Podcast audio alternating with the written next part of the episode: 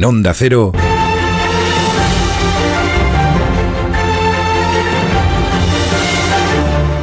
Isabel Lobo.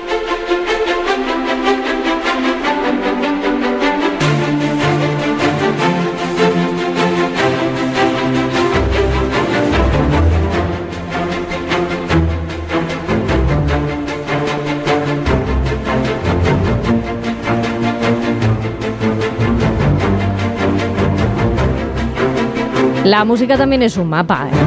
Cuando Sí. uno escucha a Hans Zimmer, se va a Madagascar, por ejemplo, con esta música, incluso puede recordar cuál es el origen de nuestros mapas, porque este objeto llevamos utilizándolo los seres humanos desde hace miles y miles de años, que además trasciende el estado físico, Boris. ¿eh? Eso es lo que al fin y al cabo constituye que algo sea un objeto.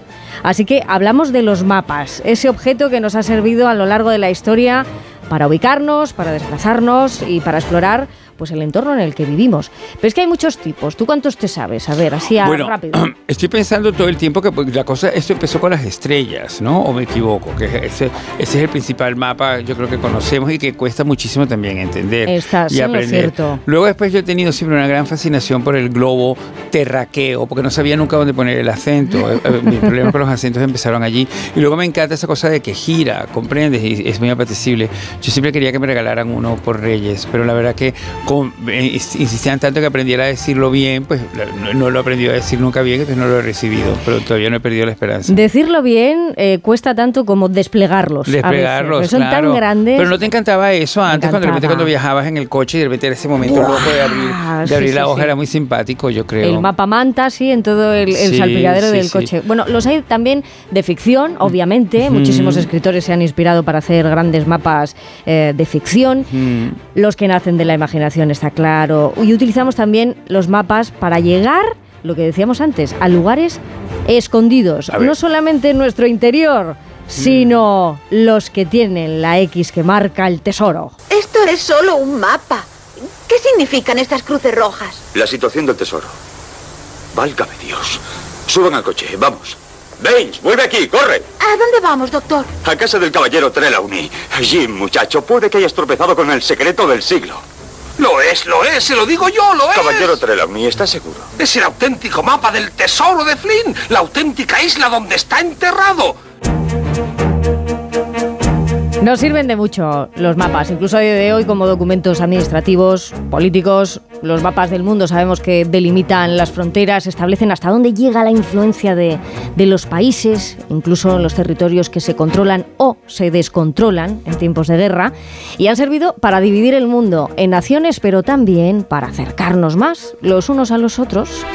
Decía que es un objeto que a veces trasciende lo físico, porque los mapas pueden tallarse en las paredes de las cuevas, en las tablillas de madera, en el papel, en la tela, en el cuero Mm. y hoy en el teléfono móvil.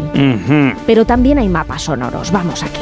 Mapas que se pasan de una generación a otra en forma de canciones, que han servido durante años a los aborígenes australianos para recorrer todo el territorio por la oreja en todo su continente.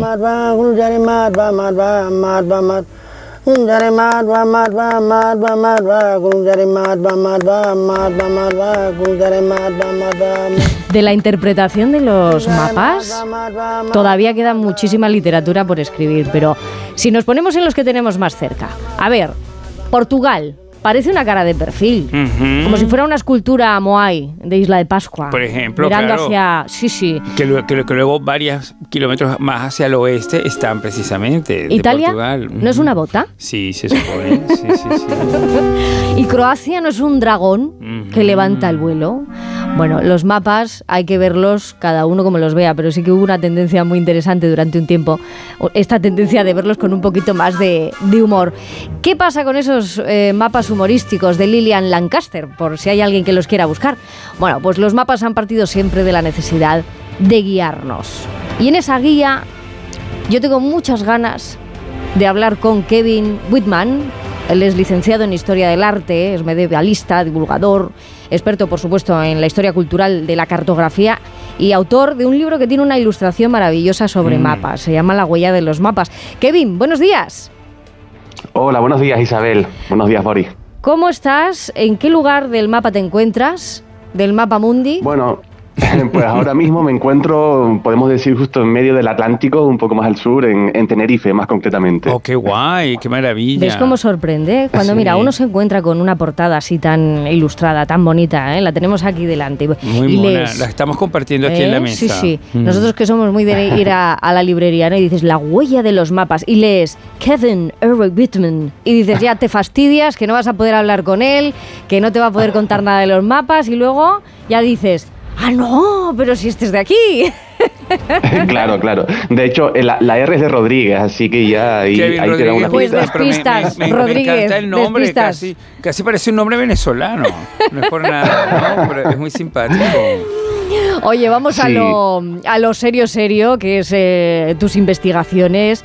Se han utilizado los mapas de muchas formas, pero la parte así más humana es que con ellos podemos contar nuestra propia historia, ¿no?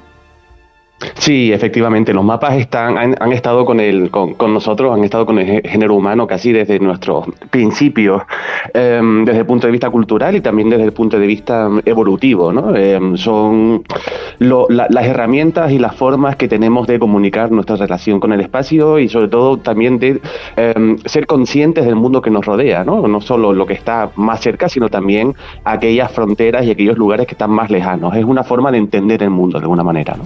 Porque mm, se nos olvida muy rápido de dónde venimos, hacia dónde vamos y, y el lugar al que queremos volver.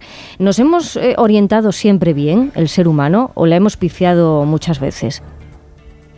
Bueno, la hemos pifiado, claro, pero ahí está también muchas veces la evolución, ¿no? El secreto de, de- de nuestra historia también muchas veces son las pifias, pero mm, eh, también utilizar, u- utilizar los mapas eh, para perdernos, mm, yo siempre he pensado que también es muy, es muy bonito, muy agradable, porque vamos, eh, perdernos es una buena forma de descubrir nuevos mundos de alguna manera, ¿no? Pero yo me imagino la responsabilidad de, de aquellas personas que desplegaban, como decimos, ¿no? Antes Boris decía, bueno, todo el, el mapa, o un mapa callejero de, de alguna ciudad grande, eh, pero imagínate los, los papiros, ¿no? O aquellas em, tablillas de arcilla. ¿Qué responsabilidad para el que pone los pasos que había de un sitio a otro, o dónde habían dejado el qué, mm, Mm. si alguien se perdía, o si, o si perdían alguna cosa importante para el país? Claro, claro, sí, eh, eh, ha sido una, una responsabilidad tremenda. Ya O sea, la de figura, ¿no? Del cartógrafo, es que es... es- es- Sí, exacto, exacto. Sobre todo mm, yéndonos a cuestiones históricas, ¿no? En, en la, en- en toda esta época eh, que, que se ha llamado, pues, si quieres, de aper- de apertura atlántica, ¿no? Cuando empieza, cuando Europa llega a- al, continente americano, Claro que eh, ahí, con el descubrimiento. ahí España y Sevilla se convierte como en un centro mundial de, la, de, de los mapas, precisamente. Porque, Claro, exacto, en- como, en- como que el, el imperio lo, lo, lo propició y de hecho Américo Vespucio trabajaba haciendo esto, ¿no? Efectivamente, en Sevilla se crea a principios del siglo XVI lo que se llama la Casa de la Contratación, que Mm. es toda, el, eh, vamos, creada por los reyes católicos, cató- católicos para gestionar un, una- un mundo tan eh, complejo ¿no? y tan enorme como es el- las relaciones entre Castilla y los nuevos mundos descubiertos, Claro. nuevos mundos para los europeos, por supuesto, y el papel del, carto- del cartógrafo era un papel absolutamente, eh, eh, vamos, de, de- de una responsabilidad total, Claro. porque de él dependía, digamos, el futuro ¿no? del, de- del imperio. Claro, Y se- ellos se- iban poniendo bases. Y, y se podían cre- Claro. convertir, yo creo que un- como en los primeros bestsellers, estos mapas, ¿no? Porque la gente luego Seguro. lo quería tener o adquirir, o me equivoco Sí. con esto. No, no, no era tan Sí, público, sí, es era una cosa controlada por el Estado por- o por la Eh, claro, en, eh, en un primer momento era un- una, una cosa muy, muy controlada por el, por el Estado porque mm, se convertía incluso en un secreto de Estado, ¿no? El- se, Ujú. llama, el, se llama históricamente el padrón, el padrón real, que era como el modelo de mapa que representaba todo, toda la- todo el mundo mm, conocido ah, en ese momento. Eh, y era pues un documento secreto, un documento que de hecho el original no, no se ha conservado y no se sabe 100% cómo era. O sea, tenemos mapas que se cree que eran eh, una copia desde el padrón real, pero digamos Sí. que el original no se, no se, no se conserva. ¿no? No existe. Luego hubo en el contexto de esta casa de la contratación em, científicos y escritores que intentaron democratizar, entre comillas, un poco el conocimiento náutico, ¿no? Es decir, eh, voy a escribir un tratado no solo para los grandes estudiosos, sino para toda aquella persona que esté interesada, digamos, ¿no? Em, que habría muchos, claramente, ¿no? Porque, que había muchos, claro, podemos llamarlos los primeros divulgadores, quizá, ¿no? O algunos de los primeros divulgadores. Kevin, de todo, de todo el viaje que tú has recorrido, han pasado por tus manos mapas importantísimos. No todo el mundo tiene acceso, evidentemente, no todo el mundo está investigando.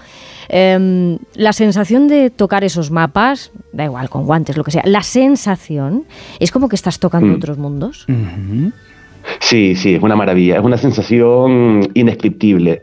Em, yo, como tú dices, ¿no? Por cuestiones académicas y laborales, desde que hice mi tesis doctoral, eh, han pasado por, mi, por mis ojos y por mis manos también eh, infinidad de mapas. O sea, yo veo mapas a cada rato, todos los días. Y, y durante mucho tiempo estuve viendo, pues, el mismo mapa a lo largo de semanas, a lo largo de meses, todos los días. Y cada vez que lo veía, pues descubría cosas nuevas, ¿no? Y, ya cuando tienes acceso físico a, los mapas, yo soy medievalista, ¿no? Como, como decías, y, he estudiado mapas pues, del siglo X, del siglo XI. Em, y claro, estudiarlos, pasar la mano por ellos, ver todas, todo el, el nivel decorativo y el nivel informativo de documento cultural que tienen es absolutamente fascinante. ¿no? Tu favorito, esta duele, ¿eh? ¿Tu mapa mucho porque es, muy, es una pregunta muy difícil. Eh, uno de tus favoritos. Eh, uno, uno, de mis favoritos. Bueno, pues uno de mis favoritos es el llamado, volviendo al tema que hablábamos antes, el llamado mapa de Cantino, ¿no? realizado en 1502, em, bueno, quizás finales de 1501, pero también principios de 1502, que conlleva o esconde detrás una historia muy interesante, porque es una historia que tiene que ver con el espionaje eh, y con la carrera entre Portugal y Castilla, ¿no? las, las coronas de Portugal y Castilla, em, después del descubrimiento de América para los europeos, y es un mapa eh, cuyo autor no conocemos, eh, pero que lo compró Alberto Cantino, que era un espía italiano al servicio pues, del, del duque de Ferrara. ¿no? Eh, el duque de Ferrara lo, lo, manda a Portugal, lo envía a Portugal para enterarse de, esas nuevas, eh, de esos nuevos descubrimientos, de esas nuevas informaciones y hacerse con un, con un mapa que, lo, que lo representara. ¿no? Y ese mapa lo sacó del país, lo sacó de Portugal Alberto Cantino en secreto, porque el hecho de sacar una información tan sensible y tan importante, eh, claro, estaba, vamos, conllevaba pena de muerte ¿no? en, la, época. Una, una, situación muy peligrosa, muy azarosa. Mm. Exacto. Y, y, bueno, el viaje tuvo que ser eh, alucinante, una cosa muy de Indiana Jones quizá, ¿no? Eh, eh, abandonar, abandonar Portugal en secreto o al menos con, con ese mapa escondido, atravesar la mm. península ibérica y llegar a, Italia. es que quería comentarte que, claro, para, para los italianos tenía que ser muy importante querer saber sobre ese nuevo mundo porque precisamente un italiano es el que lo había descubierto aunque estuviera las órdenes de la corona católica, pero Cristóbal Colón era italiano. Que te quiero decir que ellos tenían allí metido mucha, mucho interés y mucha importancia. Claro, mucho interés, exacto, y sobre todo porque em, es algo muy relacionado también con la República de Venecia, ¿no? Porque Venecia em, era la dueña, desde el punto de vista comercial, la dueña de, gran parte del Próximo Oriente, ¿no? Del Mediterráneo, y, también había un gran interés eh, entre Venecia, entre Génova, etcétera, en hacerse con la mayor parte posible del, también de Occidente, claro. y, y, bueno, y la historia de ese mapa también no acaba ahí, porque eh, a lo largo de los siglos era uno de los tesoros del duque. Claro, imagínense enseñarle a, los visitantes, digamos, o a, otros príncipes de, Europa eh, ese documento, un documento que no tenía nadie, por supuesto, y que representaba la última información del mundo. Una información que se quedaba eh, obsoleta muy rápido, ¿no? Porque no, no paraban de llegar nuevas informaciones. y bueno, a lo largo del tiempo, ese mapa por diferentes vicisitudes, eh, sobre todo en el siglo XIX, cuando está este, este proceso de unificación italiana, ¿no? una época muy, eh, eh, muy movida, entre comillas, En, lo que conocemos por Italia, es, el mapa desaparece se, bueno, por no se sabe muy bien cómo, ¿no? Eh, el Tienden a desaparecer desaparece. ¿eh? los mapas. Una, ma- mano un amiga, carácter, una- sí, una mano un amiga de- de desaparecer. Una mano amiga. Sí, Los y, que- y llegado el momento, el, el director de la, de la biblioteca en la que, en la que estaba conservado, Ah. paseando por, por Modena, ve ese mismo mapa en una carnicería, tapando una ventana de una, carnic- ¡Qué una maravilla de carnicería. historia! ¡Qué maravilla de historia! Claro, y, y el, y bueno, y el editor de la biblioteca, pues imagínense, ¿no? El, el- el shock de decir, ¿y qué hace esto aquí? Esto que lleva la biblioteca mm, décadas buscando. O sea que pues, eso también pasa en Italia, ¿no? O sea, es un poco como lo del Sí, claro. codicil aquí, lo hicieron con un cúter también, ¿o no? Por eso está Eh, sí, muy efe- bien. efectivamente. Está muy bien pensado el título de la huella de los mapas, porque algunos sí sabemos datar el origen, pero luego no por dónde acabaron, ni cuándo se recuperaron, ni dónde los escondieron. Kevin Mm. R. Whitman, ¿eh? De verdad que ha sido un placer Sí, hablar contigo, sí, de, de que los mapas son mucho más que meras representaciones de un territorio. Es que son definiciones de nuestra visión del mundo. Nos llegan a dar cinco minutos más en la radio y sé que nos dices la X de verdad donde está el tesoro. Bravo. Pero bueno, tenemos tu teléfono, escucha, ¿eh? No, no, no, no, no, no te alejes mucho de tu teléfono, ¿eh? Que te vamos a volver a llamar. Un abrazo, onduladísimo. Un abrazo. Feliz domingo. gracias. Feliz domingo. Igualmente.